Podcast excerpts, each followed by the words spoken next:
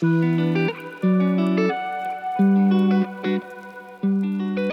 ハンナファームのヒロです、えー、本日はですね、ご質問にお答えしてみたいと思います。えー、私の公式 LINE の中に、サーフィンのお悩み相談っていうのがありまして、そこにですね、ご自由にお悩みを、えー、投稿していただけたらなというふうに思ってます。サーフボード相談もあるんですけど、サーフボード相談はすぐに、えお答えしてます。どんなサイズがいいかとか、どのモデルがいいかっていう質問に関してはすぐにお答えしておりますが、このサーフィンお悩み相談についてはいただいた内容をこの YouTube でとかですね、お答えできてたなというふうに思っております。たくさんですね、ご質問いただいてますが、今日ちょっといくつか答えれたらなというふうに思ってます。早速行ってみましょう。一つ目なんですけども、PU と EPS のどちらかで悩んでいます。周りの友達はある程度の重みがないと、テイクオフするときにパドリングスピードが落ちるし、風に煽られるから断然 PU がいいと思うと言いますが、どちらが今後やっていく上で重宝しますかと。で、サーフィン歴4ヶ月で44歳の方からのご質問です。ありがとうございます。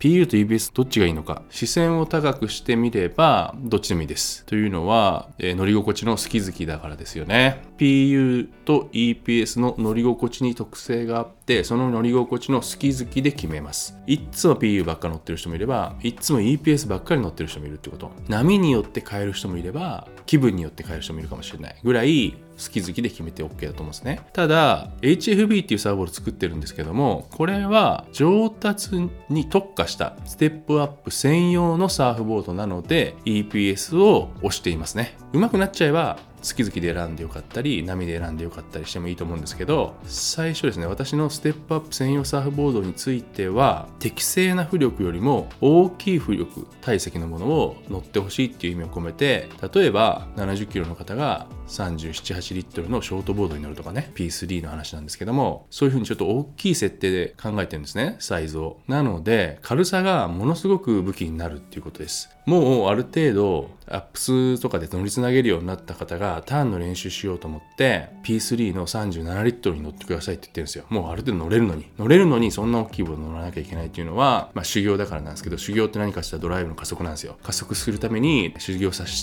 てほしいから大きいボードに乗るんですけど大きすぎちゃうから自分の体にとって。ここで PU の重たさで出来上がってきちゃうとこれねターンねめっちゃ重たいんだよね。動かないです。軽さは正義ですよね。ミク・ワニングがボードの重量で持っていくか持っていくか何か決めるみたいな仕上がったサーフボードの中からっていうぐらいなので重量ってめっちゃ大事なんですよ。ターンとかするキレとか求めるときに。ちょっとね大きいサーフボードを僕はご提案しているので軽さがすごく大事だから EPS を押しているって感じです。あともう一つは日本の波ってパワーが弱いので EPS って空気多く含むんで勝手にこう走ってってくれますね。押されたら。ふわふわと走っていってくれる。まあそういう特性もあって、まあ、コナミ多いし EPS でしょっていう感じで私は EPS を押してる。それはステップアップ専用のサーフボードだから押してます。で、普段ステップアップじゃない普通のサーフボードで僕は PU も乗ってるし、もちろん PU も大好きだから。そうなった後に好き好きで選べるかなっていうふうに思ってますね。で、周りの友達から風に煽られるから断然 PU がいい。これはね、間違いないですよ。EPS は風に弱いですよ。軽いから。軽いから飛ばされやすいんですね。オフショアがめちゃくちゃ強い時は、もしかしたら PU の方がいいかもしれない。けどね、例えば EPS は今ベストだから、軽さ大事だから大きいサーフボードで EPS 使って振り回す練習する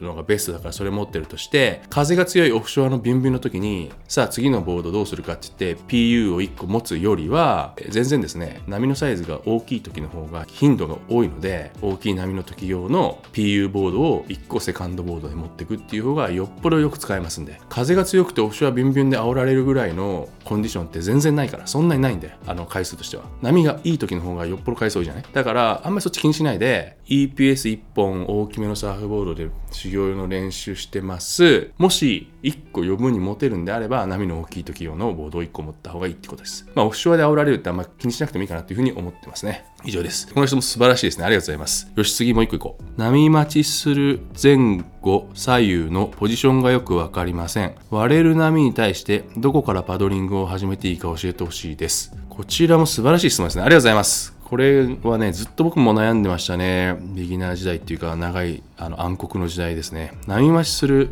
ポジションが分かんないし、どっからパドリングを始めていいか分かんないってやつ？最初みんなだと思いますね、これ。まず大前提は、自分のいるないポジションがよく分かりませんなんだけど、大体みんなまとまっているじゃない？いて、波見つけて、結局はそこでは乗らないから。波が入ってきました。絶対動いてから乗る。ここに波ポジション取ってて波見つけました。っつったら絶対迎えに行ってから乗る。こっち行ってから乗るから。結局上手い人ほど範囲が広いのよ。守備範囲が。どこに波来ても乗れちゃう。それは自分がいるポジションから動いて取ってるからですよね。波が来たのを見つけたら動いて結構な広さをカバーしますよ。あっちまでこいでいってそれの波に合わせて乗ってくるんだから。だから大前提としてまずポジションはあるけどね。そこで乗らないから。ベストな場所に移動して乗るっていうのが大前提だね。もう一つ次のが、割れる前に対してどこからパドリングを始めていいか分かりませんだから、まず移動して乗るのが大前提で、その後、どこに移動すればいいのって話や。波見て、どこがベストか分かんないって話や。これはね、ちょっとね、サーフィン歴必要、必要で、経験値で波を見る力がすごく必要です。で、それに加えて、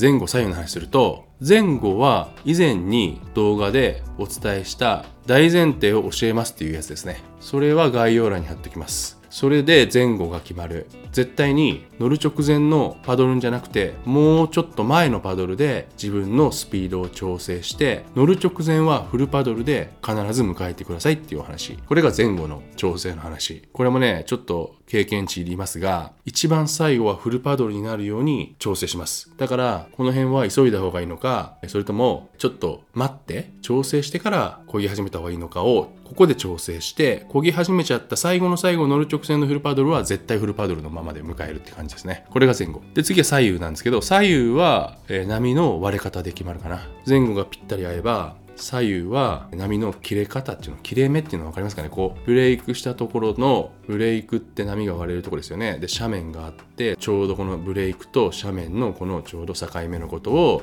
まあ、切れ目っていうんですけどここで乗れればこのままフェイスが走ってくるんだけど例えばこれのもっとブレイク側で乗っちゃったらこっちがダンパーだからここまま終わっちゃうってことですよね。終わっちゃうかまたはパーリングしちゃうってことですよね。でこの境目よりもっともっとこのフェイスの先の方で立てないですよここは。力がなくて。要は切れ目は力があるってことですよね。切れ目は立ちやすいってことです。ブレイクっていう波が割れるところとフェイスがあったらその切れ目を探す。それが左右の話ですよ。波待ちしてて波が来てそれを見てどこが切れ目になるのかを調整して右に行った方がいいのか左に行った方がいいのか動いてから乗るっていうことです。だからどこからパドリングを始めていいかわからないっていうのは多分波がまだ見れてないのかもしれないですよね。波見てどこで切れ目が発生するか分かればそこに迎えに行くっていう感じです。大前提はいるとこじゃなくて動いてから波取るっていうことなんで。それが一つ大事なことかもしれないですね。今日はご質問2つお答えしましたが結構まだいいご質問が何個もあるのでまたちょっと次にしたいと思います。で本日もありがとうございました。また次回よろしくお願いします。